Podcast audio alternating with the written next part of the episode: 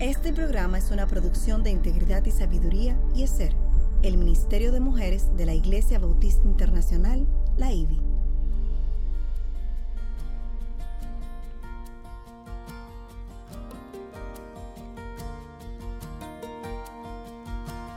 Engañosa es la gracia y vana la hermosura. La mujer que teme al Señor, esa será alabada.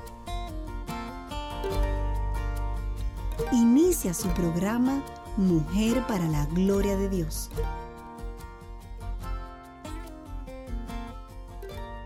Andad por el Espíritu y no cumpliréis el deseo de la carne. Gálatas capítulo 5, versículo 16. Bienvenidas a su espacio Mujer para la Gloria de Dios, transmitido por Radio Eternidad en su dial 990M o por las redes en radioeternidad.com. Les saluda quien les habla, Eileen Pagante Salcedo y nuestra querida Katy Cheralite Núñez. Hola Katy, ¿cómo estás? Bien, Aileen, ¿y tú? Muy bien, extrañando ya a nuestra querida Lili, que pronto se vuelve a unir. Y contentas por ella, que está disfrutando sus vacaciones con su Claro. Mujer para la Gloria de Dios es una producción del Ministerio de Mujeres Hacer de la Iglesia Bautista Internacional bajo la sombrilla del Ministerio de Integridad y Sabiduría. Su sintonía para nosotras siempre, siempre es una bendición y, una honra y damos muchas gracias a Dios por cada uno de ustedes que nos sintoniza. Hoy seguimos con la serie donde estamos estudiando la vida de Moisés. El programa es eh, titulado Sin rebeldía y en sumisión. Y la pregunta que nos hacemos hoy para mayor reflexión en cuanto a nuestras vidas a la luz del contenido del programa de, que vamos a compartir es si caminamos de la mano con el Señor o, o nos le adelantamos. Y gracias a Dios que nos permite aún desde nuestros hogares poder continuar compartiendo con todos ustedes nuestro espacio de mujer para la gloria de Dios. Siempre es que sea posible, la grabación de programas radial será transmitido para que nos acompañen y así pueden conectar nuestra voz con nuestra cara.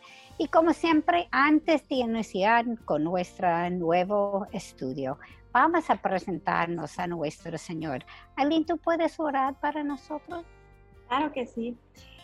Señor Jesús, te damos muchas gracias, Padre, por la bendición de poder tener tu palabra, estudiarla, escudriñarla, Señor, y que ella sea lámpara, luz a nuestro caminar. Padre, gracias por tu fidelidad, porque esta nos, nos afirma en tu amor. Padre, te pedimos que todo lo que aquí hagamos en este espacio de Mujer para la Gloria de Dios sea apegado a la verdad de tu palabra, Señor. Que tú nos ayudes a, ser mujeres que, estemos dispuestas no solamente a escuchar, pero sino también a poner en práctica la verdad de tu palabra. Ayuda, Señor, a todas las que nos están escuchando y a nosotras mismas, Dios, a ser mujeres eh, como hemos visto eh, eh, a través de esta serie, como Jocabet, la mamá de Moisés, una mujer que confía, que confió en Dios, que actuó eh, eh, eh, diligentemente, pero con gran fe en todo momento.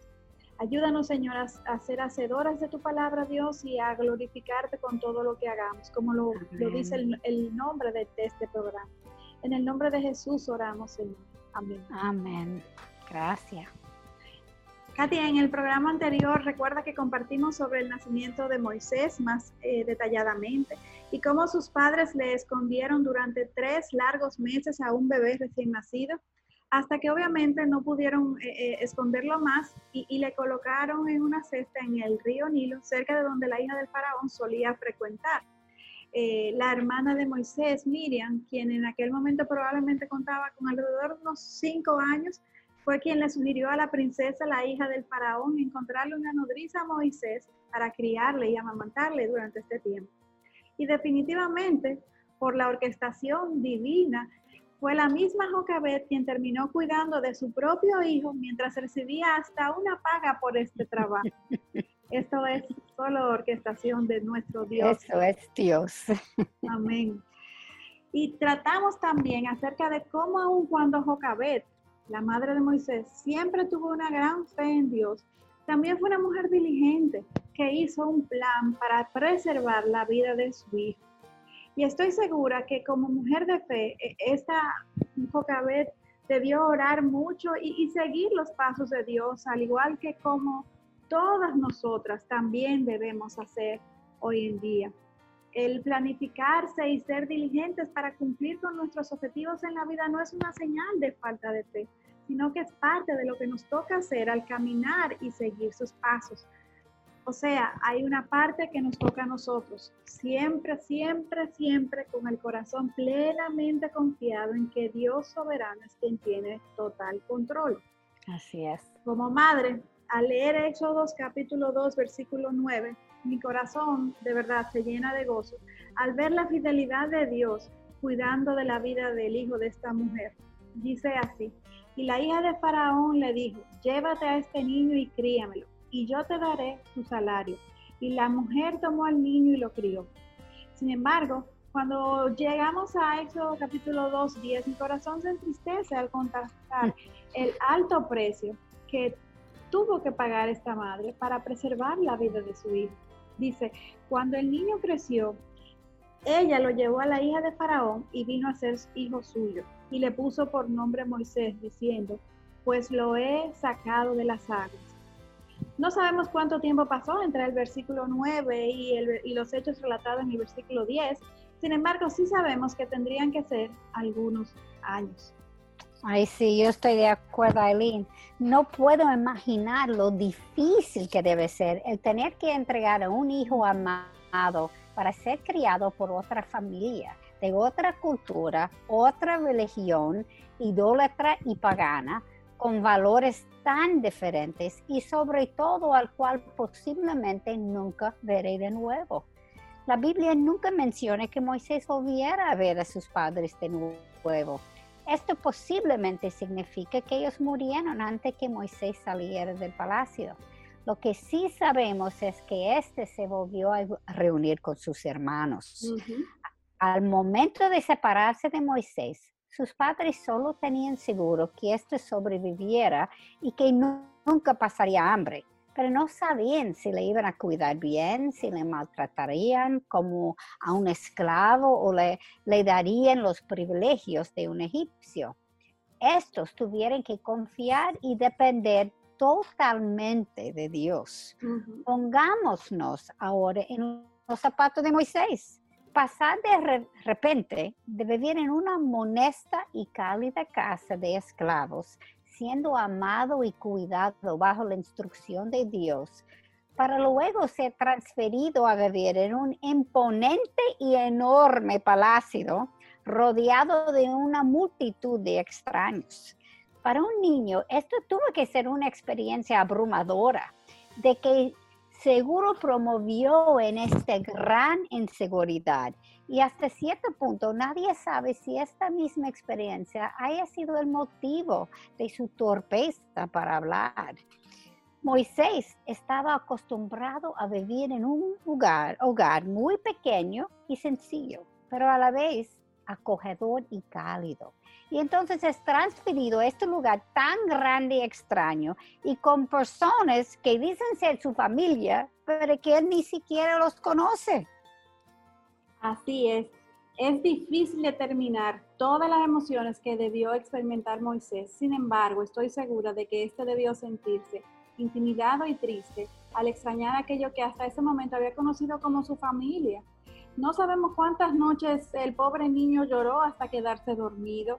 Esta debe ser, debe ser una experiencia traumática para, para, cualquier niño en general y de seguro que le afectó a Moisés en su mente todavía inmadura y en general en toda su conducta al pasar por una pérdida tan fuerte a una edad tan joven. La historia misma nos confirma que con el tiempo Moisés pudo adaptarse y desarrollarse en su, en su nuevo ambiente y esto es parte de la fidelidad de Dios que, le, le, guardó aun cuando, cuando era una experiencia tan traumática.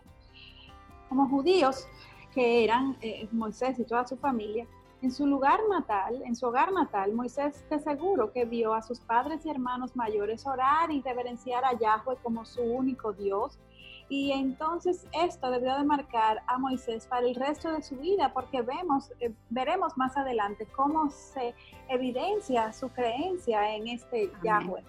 Amén. Y, y, en sus tiempos de soledad eh, en el palacio, podemos, eh, inferimos que Moisés de seguro aprendió a orar, a refugiarse en oración para poder eh, mitigar su soledad y tener una relación a lo largo de, este tiempo con su Dios, el que le presentaron sus padres en su hogar. También sabemos que Moisés fue introducido a la educación egipcia desde el primer día que llegó al palacio y fue educado por el mejor instructor egipcio de aquel tiempo. Obviamente, nieto del rey del imperio más poderoso y avanzado de su época, estoy segura de que éste recibió la mejor educación del mejor de los mejores profesores. De hecho, el historiador judío Josefo escribió que el faraón de aquel momento no había tenido hijos varones hasta ese tiempo, obviamente, y que Moisés estaba siendo entrenado para ser el próximo rey.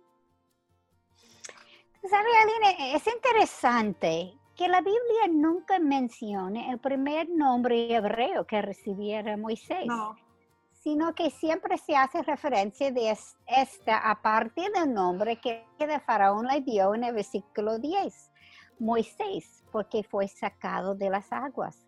Y el nombre Moisés resulta de una combinación de la palabra egipcio hijo con la palabra hebrea para sacar. Esto implicó un cambio total en la identidad de Moisés. Sin embargo, me llama la atención que este nombre fuera una combinación entre el hebreo y el egipcio y entiendo que este detalle nos confirma que Dios tenía planes muy claros desde el principio con los dos pueblos y a través del personaje de Moisés. Moisés, un simple hebreo con una sentencia de muerte desde antes de nacer, terminaría siendo formado en el seno de la familia egipcia más poderosa para ser instruida y conocer bien toda la cultura egipcia y ser entonces capaz de cumplir con la obra de Dios a favor de su pueblo judío. Y realmente fue una ironía que después de toda la educación y crianza que recibió de parte de la princesa egipcia, fuera él mismo, hijo adoptado Moisés, quien se vería como instrumento de juicio en las manos de Dios sobre los egipcios. El juicio de Dios es tan justo y acertado que es como el anillo que le encaja perfecto en un dedo. Así es. Y evaluando el nacimiento de Moisés en medio de una familia de esclavos, con una sentencia de muerte sobre su cabeza aún desde antes de nacer, puede llevar a muchos a pensar que el nacimiento de Moisés realmente fue un accidente y que hubiera sido mejor que este nunca hubiera sucedido. Sin embargo, eh, en la mente de Dios no hay accidentes. Puede ser que algunas de las que estén escuchando este programa estén embarazadas y en medio de condiciones adversas y opuestas a, su embarazo, un embarazo tal vez hasta no deseado en un principio, sin buscarlo. Sin embargo, es difícil creer que estas sean peores, que las situaciones que les toquen vivir sean peores que las que le sucedieron a Jocabed, la mamá de Moisés. Dios siempre tiene un plan y, como vemos a, través de la vida de Moisés, aunque humanamente los hechos no nos hagan sentido, Dios soberano que conoce y domina todo, tiene un propósito que va más allá. Y Dios siempre, siempre va a apelar por la vida. Y de hecho, quiero que leamos a propósito Salmo 139, versículos 13 al 16, que nos recuerda esta concepción divina sobre lo que es la vida. Dice, porque tú formaste mis entrañas, me hiciste en el seno de mi madre, te alabaré, porque asombroso y maravillosamente he sido hecho. Maravillosas son tus obras y mi alma lo sabe muy bien. No estaba oculto de ti mi cuerpo cuando en secreto fui formado y entretejido en las profundidades de la tierra. Tus ojos vieron mi embrión y en tu libro se escribieron todos los días que me fueron dados, cuando no existía ni uno solo de ellos. O sea, Dios siempre sabe lo que está haciendo, aun cuando nosotras no conozcamos el futuro, aun cuando nos toquen vivir como madres situaciones difíciles eh, eh, eh, de concepción, de hijos no deseados, hijos que vengan enfermos, nada escapa a su control. Dios lo que siempre va a esperar y, lo, que, lo que quiere de nosotras es que actuemos eh, alineadas con la prioridad que Él le ha dado al valor de la vida. Dios siempre va a querer que aquellos que somos sus hijos apelemos por la vida y defendamos la vida, porque es un regalo suyo y solamente Él puede disponer de esto. Escuchemos también lo que dice el mismo David en el siguiente versículo 17 en Salmos. Dice, cuán preciosos también son para mí, oh Dios, tus pensamientos, cuán inmensa es la suma de ellos. Confiemos en Dios y actuemos apegados celosamente a su voluntad y veremos que todo obrará para bien, como nos promete el mismo Señor en su palabra. Amén. Amén. Y Dios es omnisciente y siempre está orquestando nuestras vidas. Y como, como criaturas finitas que somos nosotras, no entendemos todos sus planes. Y aunque Él sabe que no lo sabemos, Dios sí espera que le confiemos. Amén. Dios es bueno y aunque no necesariamente nos promete que todo será fácil, sí le promete a sus hijos que nunca nos dará una prueba mayor que la podemos sobrellevar, como 1 Corintios 10, 13 nos dice. Y sabemos que esta prueba no fue fácil para esta familia, sobre todo para Jocabed, ni para Moisés. Sin embargo, fue buena. Por eso Romanos 8:29 nos dice, para los que aman a Dios, todas las cosas cooperen para bien. Esto es para los que son llamados conforme a su propósito. Según Salmo 139, Él tiene un plan para cada una de nosotras. Y si confiamos, veremos su propósito y plan realizado en nuestras vidas. Dios no nos está llamando a cada uno de nosotros a ser como Moisés, pero quizás sí a ser como una Jocabed, una mujer que murió a sus propios deseos, renunció a su derecho de criar a su adorado hijo y sobre todo que no permitió que el miedo y las circunstancias adversas la paralizaran, sino que en todo tiempo confió en su Dios, que quien aún después de su muerte continuaría utilizándole grandemente para compartir el Evangelio. Amén. Solamente Dios conoce el futuro y lo que Él puede hacer con alguien dispuesto a obedecerle. Al estudiar esta historia, puede que el corazón de madres de muchos se entristezca pensando en lo que estos tuvieron que sufrir. Sin embargo, tenemos nuestra confianza depositada en un Dios siempre fiel, que redime aún nuestras circunstancias más difíciles, si le honramos y se lo permitimos. Amén. Amén. Y, y Katy, al escucharte, eh, de verdad que oro al Señor que nos dé esta convicción, que, que, que, grabe estas palabras en nuestra mente y corazón para que cuando estemos en el fulgor del calor de la batalla, pues estos sean los pensamientos que nos dominen. Amén. Porque muchas personas al vivir circunstancias difíciles responden con rebeldía a Dios. Sin embargo, esta no fue la reacción de Moisés. Muy al contrario, este aprovechó todo lo que le ofrecieron sin nunca olvidarse de sus raíces y de su Dios soberano. El salmo que viene a mi mente pensando en todo esto es el Salmo 35 que dice, el llanto puede durar toda la noche, pero a la mañana vendrá el grito de alegría. O sea, aquellos que hemos proclamado a Cristo como nuestro Señor y Salvador, tenemos esperanza y esta esperanza es renovada día tras día. Moisés y su familia pasaron una noche de llanto, pero Dios en su misericordia usó este llanto para salvar a su pueblo. O sea, el propósito de Dios fue muy grande.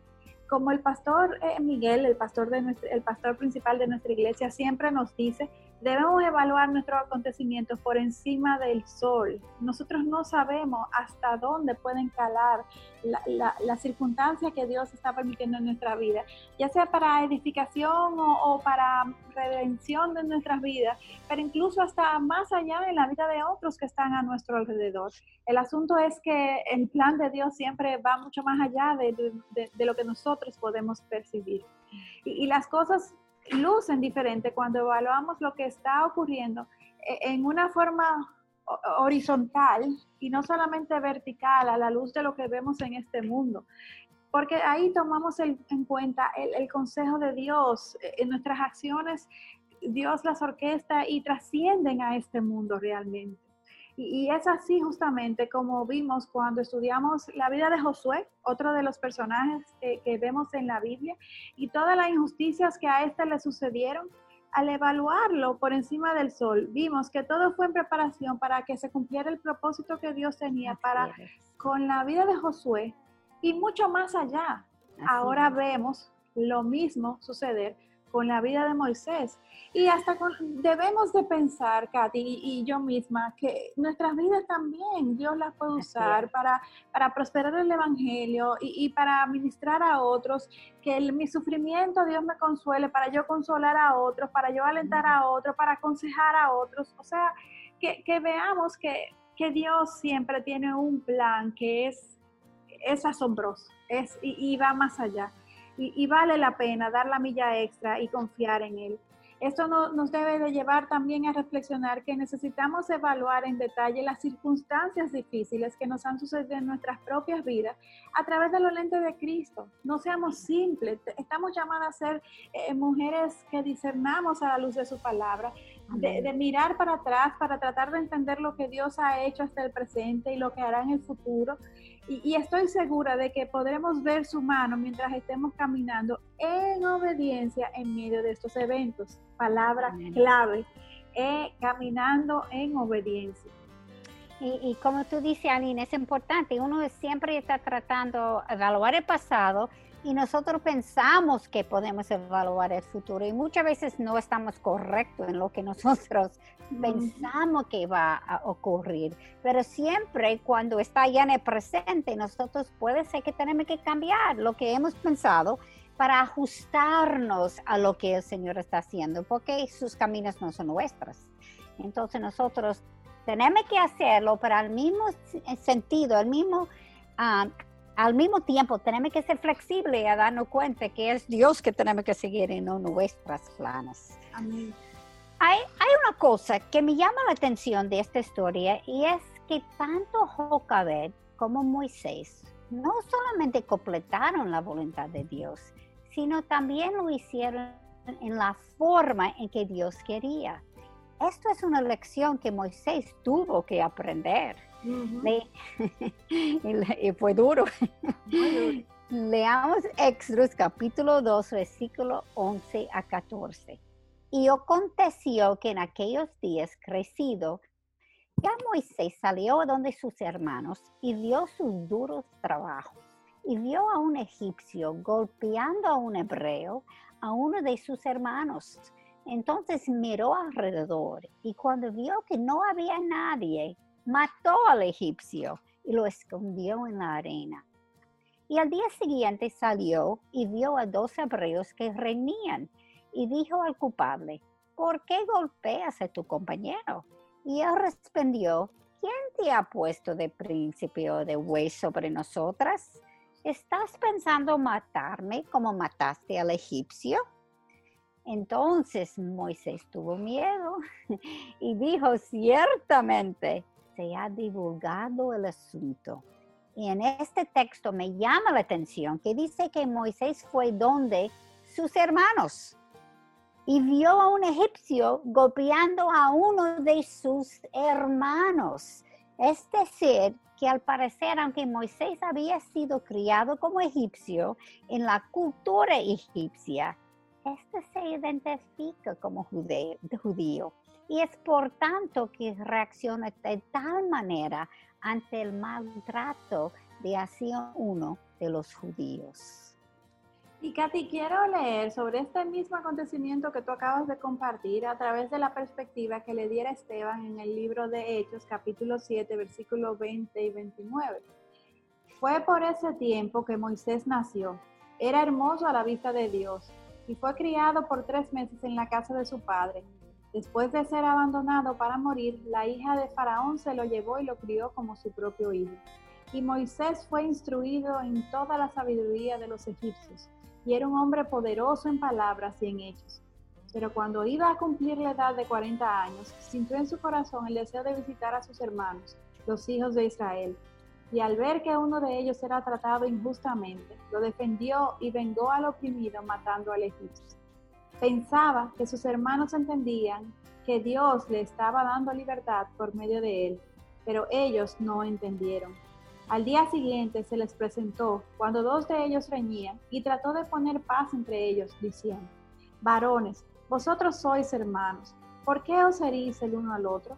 Pero el que estaba hiriendo a su prójimo lo empujó, diciendo, ¿quién te ha puesto por gobernante y juez sobre nosotros? ¿Acaso quieres matarme como mataste ayer al egipcio? Al oír estas palabras, Moisés huyó y se convirtió en extranjero en la tierra de Madián, donde fue padre de dos hijos. Y aquí al leer esto, eh, eh, Katy, me llama la atención que según este planteamiento de, Esteban, Moisés entendía que Dios le estaba dando libertad eh, por medio de él. Cuando este hecho sucedió antes de que Dios se le presentara por medio de la zarza ardiendo. Obviamente, obviamente Dios estaba comunicando con Moisés. Sin embargo, este tenía que aprender a oír la voz de Dios para hacer las cosas en la forma y en el tiempo en que Dios quiere que la haga. Igual que nosotras. Así es, que muchas veces nos dejamos llevar por nuestras emociones e impulsos pecaminosos y metemos las dos patas. Un brinco, saltamos. Y regresando a Éxodo 2, versículo 14, vemos que Moisés se dio cuenta de que el asesinato del egipcio fue divulgado. Se asustó y leamos en el versículo, capítulo 2, versículo 15, cuando Faraón se enteró del asunto, trató de matar a Moisés, pero Moisés huyó de la presencia de Faraón y se fue a vivir a la tierra de Madián y allí se sentó junto a un pozo.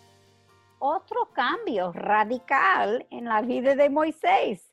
De repente, este pasó de ser el hijo de una esclava a vivir en el palacio como hijo de una princesa, entrenando para ser el próximo rey, y ahora tuvo que huir de Egipto como un prófugo y esconderse en el mismo desierto en donde pasaría 40 años con su pueblo para llegar a Madián.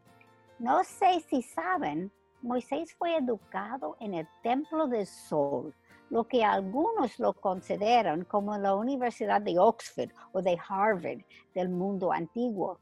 Él tuvo que aprender a escribir y a leer jeroglíficos, astronomía, química, ciencias, filosofía, derecho, la teología de los dioses paganos, música, arte y seguro la historia egipcia. Y al parecer, este aprendió bien, porque como leímos, Esteban dijo que él fue instruido en toda la sabiduría de los egipcios y fue un hombre poderoso en palabras y en hechos. Y aunque la Biblia no lo menciona, los libros de historias que relatan los hechos de los tiempos de Moisés aún antes de cumplir los 30 años, este había sido capitán de la Fuerza Armada Egipcia, alcanzando a llevar a sus tropas a obtener una gran victoria sobre Etiopía. Es decir, que la instrucción de Moisés también incluía tácticas militares, porque algo que, que no sé si muchos saben es que todo lo que nos relata aquí la Biblia está también respaldado por libros que paralelamente han sido desarrollados por historiadores de, y, estudiosos de la cultura y de la civilización egipcia, lo que le da aún mayor validez a lo que nos relata la Biblia y nos ayuda inclusive, como acabamos de ver, a comprender mejor el contexto en donde se dio toda la historia de Moisés. Obviamente Moisés tuvo poder e influencia en su país porque fue un líder altamente calificado que inspiró a aquellos a su alrededor. Esteban lo llamó poderoso en palabras y no solamente en hechos, como leímos. Él era un hombre capacitado y perfecto ante los ojos de los egipcios, o sea, un candidato idóneo para llegar a ocupar el trono de Faraón. Este de seguro fue el orgullo de su país, un hombre que tenía todas las condiciones para ser eh, el próximo faraón, como mencioné. Y al reflexionar sobre todo esto, es que más me impresionó al evaluar todo lo que dejó atrás Moisés para seguir al Señor. Me, trato de ponerme en su lugar y si yo dejaría todo atrás para, para lanzarme a la pobreza, al anonimato, a la lucha, al rechazo y a todo lo que tuvo que pasar Moisés para poder seguir a, su Dios, al verdadero Dios Yahweh. Él tenía un futuro brillante asegurado, esperándolo, y sin embargo prefirió seguir el camino de los desconocido y sufrir con sus hermanos judíos. Eso es lo que llamaríamos hoy en día un voto a la pobreza, casi más o menos. Como vemos, es, más o menos por ahí que va. El punto es que, que, renunció a todo lo que llama la atención de los hombres para seguir a Dios. Antes que ser el rey del país más reconocido poder, y poderoso de aquel tiempo, prefirió sacrificarlo todo en pos de su verdadero Dios. Esto nos habla de un hombre que tuvo un gran carácter y quien por sobre todo fue fiel e íntegro para con su Dios. Amén. Sí, y, y Ali me llama la atención mucho de la gran altura de lo que cayó este hombre, de ser el orgullo del país y el próximo rey a convertirse en un prófugo, porque el mismo faraón ahora quería matarle. Qué volátil e inciertos son los caminos del hombre. Esto nos demuestra una vez más que no podemos confiar en este mundo. La única certeza que tenemos está dada de nuestro Dios y es en nuestro Dios. Y estoy, estoy segura de que todos hemos experimentado tan vulnerabilidad y decepciones quizás no al grado de lo que experimentaron los judíos en Egipto. Quizás si hayamos recibido elogios por un buen trabajo realizado, pero poco a poco, fruto de envidias o celos, el ambiente se vuelve menos agradable, competitivo y hasta peligroso. O tal vez una amiga que era como una hermana de repente se expresa hostilmente de tu persona y las personas entonces comienzan a dudar de tu sinceridad. Hay muchas formas diferentes en que estas situaciones desagradables pueden ocurrir. Sin embargo, como cristianas, nuestra reacción no debe ser de represalias ni de venganza, sino pacificadora porque confiamos en que Dios tiene un plan. Él me está enseñando algo y tiene un propósito en todo, incluyendo estas injusticias, como por ejemplo, cómo aprender a amar a nuestros amigos. Amén. Wow, Katy, eso que acabas de decir es una, es una gran verdad y y Dios nos ayude, porque eh, esto solamente lo podemos poner en práctica con la asistencia del Espíritu Santo, porque en nuestra propia carne nos encanta coger el sartén por la mango, por el mango y, y, nosotros hacer, hacer, hacer nuestra propia justicia. Así es. Pero incluso Dios puede enseñar eh, algo bueno también a, hasta aquellas personas que nos están eh, lastimando. Incluso nuestra reacción pacífica, conciliadora, llena de gracia, puede, puede apuntarle a estas personas a Cristo, a que ellos vean la diferencia que hace el tener a Jesucristo en, nuestras vidas. Dios es tan perfecto que Él siempre está obrando en todos al mismo tiempo y en más formas de las que nosotras podemos imaginar. Obviamente, con respecto a Moisés, este tuvo que aprender varias cosas eh, a lo largo del camino, como por ejemplo, primeramente, controlar su ira. Entiendo que el molestarse al ver una injusticia no, necesariamente está mal. Como creyentes debemos molestarnos cuando vemos que los mandamientos de Dios son violados y debemos luchar para reivindicar sus mandamientos. Sin embargo, el matar a una persona que violente contra Dios va más allá de lo que el Señor quiere que nosotros hagamos. Y eso fue lo que pasó con Moisés. Lo segundo que Moisés también debe debía de aprender era escuchar la voz del Señor.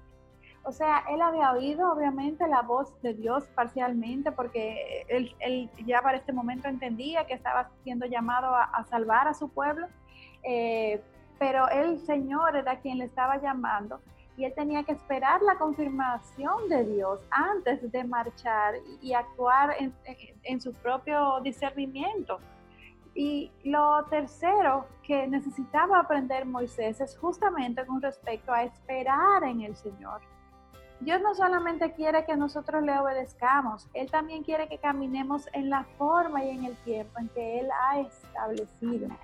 Amén. Y, esto, y esto, por ejemplo, es eh, siempre un ejemplo práctico. Dios siempre quiere que caminemos con la verdad, pero hay formas y formas de decir la verdad. Y hay un tiempo en que es mejor callar y hay un tiempo idóneo para que esta verdad sea diga y, sea dicha, sea compartida y, produzca frutos, mientras que en otro momento, dicha a destiempo y de una forma no apropiada, puede hacer más daño que bien. Y estamos hablando de la verdad.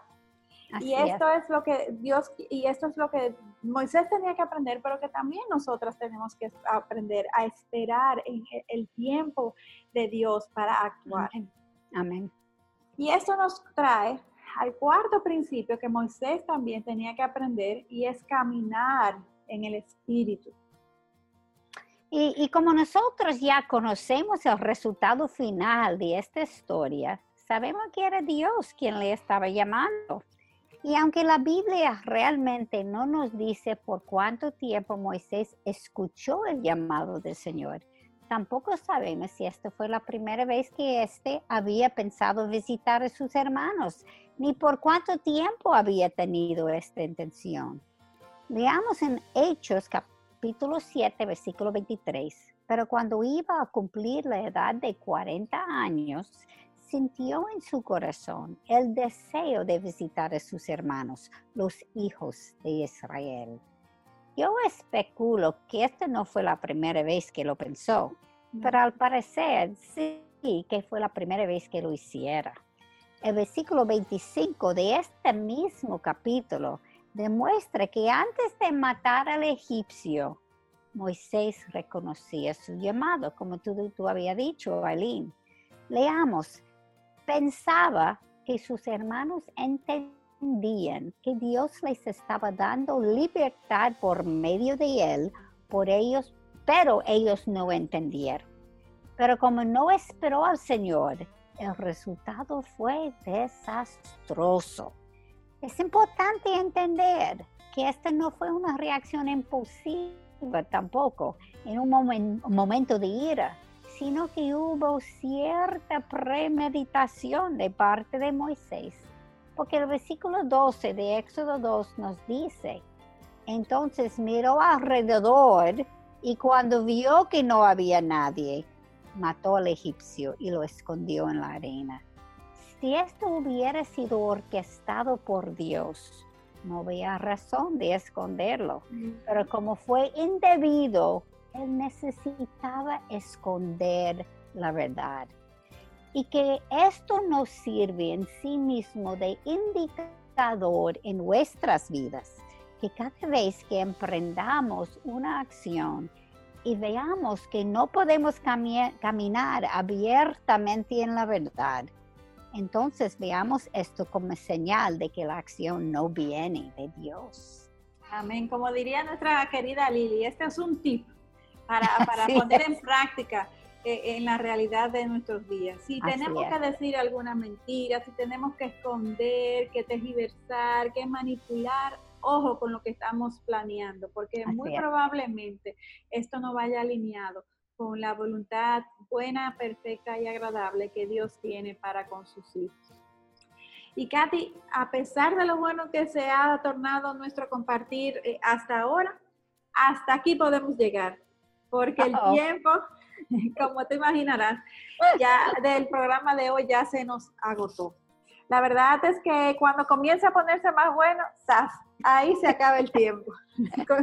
Efectivamente nos pasa lo mismo. Y quisiera eh, terminar el programa de hoy repitiendo lo que tú acabas de decir, que me encantó, es, e, este, que, dice, que dijiste, cuando no podemos caminar abiertamente en la verdad, esta es una señal de que la acción no viene de Dios. Como dije, eso, eso puede ser un, un tip, una pregunta clave para hacernos cuando estemos planificando, orquestando o simplemente en el diario vivir situaciones que tenemos que tomar decisiones, eh, cosas que tenemos que hacer. Es una forma de ayudarnos a asegurar que no estamos siendo engañadas por nuestro propio corazón. Porque yo creo que nuestro peor enemigo, el primer saboteador de, de, nuestras vidas para hacer lo correcto delante del Señor, no está allá afuera en el mundo. Está aquí adentro. Así adentro, adentro de Aileen, adentro de Katy, adentro de cada uno de, de nosotros. Y, yo creo que una de las, de las falacias que, debemos de, anular, de confrontar en nuestras vidas, es, que continuamente nos creemos mejores de lo que somos. Y, la Biblia nos describe que no somos nada bueno, todo lo contrario. Esperamos que esta semana podamos autoevaluarnos para seguir mejorando nuestro caminar con el Señor. Estamos en proceso, nosotros los cristianos, agradecidos por lo que Dios ha hecho, por inconformes, porque sabemos que queda todavía mucho más por redimir, mucho más por, por eh, eh, eh, presentar al Señor para que Él siga obrando y transformando nuestras vidas. Dios está llamándonos a caminar mano a mano con Él con mayor grado de santidad y queremos aprender de Moisés en todos los aspectos de su vida, porque definitivamente es, es un personaje que, que, nos deja una historia de la cual hay mucho que aprender. Y, la semana que viene, eh, si Dios lo permite, continuaremos en el próximo programa, obviamente con la vida de Moisés, y ya eh, eh, a este punto, comenzando en lo que serían los segundos 40 años de, de la vida de Moisés. Recuerdan que en el primer programa de, de este Moisés, dijimos que su vida, la misma Biblia lo había dividido en tres etapas de 40 años. Y nada, escuchemos su voz mientras estudiamos su palabra esta semana y, no dejen de sintonizarnos en nuestro próximo programa, eh, estudiando la palabra de Dios en, medio de, nuestros días para poder afianzar nuestra esperanza en Cristo y ser estimuladas a, caminar por fe, como, como vimos en, la vida de Jocabet. Amén. Y yo no sé ustedes, pero yo sí estoy disfrutando a, ver las emociones. Muchas veces leo la Biblia y no pensé en lo que Jocabet pensó, no pensé en lo que Moisés sintió. Eh, es una cosa que cuando uno comienza a estudiar y entrar en la vida de estas personas, uno se da cuenta que hay mucho para aprender, como tú dices, Aline. y y si alguien tiene preguntas sobre los temas que estamos tratando, peticiones de oración o una consulta puntual, pueden enviarlos a nuestra página o escribirnos a mujer para la gloria de Dios gmail.com. Nuestro deseo siempre, Dios nos motiva siempre compartir con otras hermanas en la fe lo que por gracia Dios nos ha ido revelando. Y quiero enfatizar eso, no somos nosotros, es Dios revelando su palabra a todas nosotras. Y recuerden siempre que necesitamos de sus oraciones para seguir llevando el mensaje del Evangelio para edificación de su pueblo. No es un dicho, créeme es una necesidad real y, todos nosotros que estamos enseñando tenemos que bañar todo en oración y necesitamos que ustedes nos bañen también, mójanos con sus oraciones porque realmente lo necesitamos. Y oramos por el programa Mujer para la Gloria de Dios y toda la programación de Radio Eternidad. Necesitamos la protección de nuestro Señor. Amén. Eh, es, definitivamente urgente, Katy, este llamado a que Dios nos proteja en oración, porque todos aquellos que nos levantamos para defender el Evangelio encontraremos oposición en este mundo, porque este mundo es, es, dominado, es controlado por, por las tinieblas y, y, cada vez más esto se hace más evidente como las agendas de instituciones grandes, muy renombradas, se perfilan y se alinean cada vez más con, eh, principios y valores antagónicos a la verdad de su palabra. Por eso nosotros los cristianos debemos de vivir orando y confiados en el Señor y sabiendo de que necesitamos de su protección. Y ya saben que... Perdón, claro. El otro día estaba leyendo un versículo que yo sé que todos hemos leído muchas veces, pero me... Ministró de manera diferente. Sí, era como se puso con mucho más vida que dice, aquellos que quieren vivir su fe será perseguidos. Así es. Parece un poco exagerado, pero hacia allá estamos caminando. Así es. Ya de una forma u otra a todos nos va a tocar vivir esta realidad. pero qué esperanzador es saber que Dios está respaldándonos y que nosotros estamos invirtiéndonos en una causa que es eterna y que aun cuando el mundo llegue a su fin, el reino de Cristo entonces es que va a comenzar a reinar de verdad. Amén. Ya saben que pueden seguirnos en Twitter e Instagram escribiendo Mujer para la Gloria de Dios, en arroba MPLGDD mayúscula y en Facebook Mujer para la Gloria de Dios.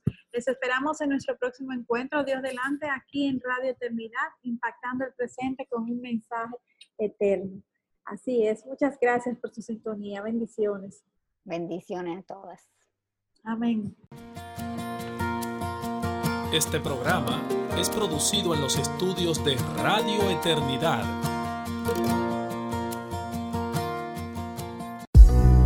Cuánto agradecemos tus oraciones y fiel apoyo de amor mensualmente. Tú, junto a nosotros, llevamos a cabo la gran comisión de seguir impactando el presente con el mensaje eterno del Evangelio. Si estás interesado en contribuir, entra a nuestra página web radioeternidad.org o llámanos al teléfono 809-566-1707 para que te enteres cómo puedes contribuir con este ministerio.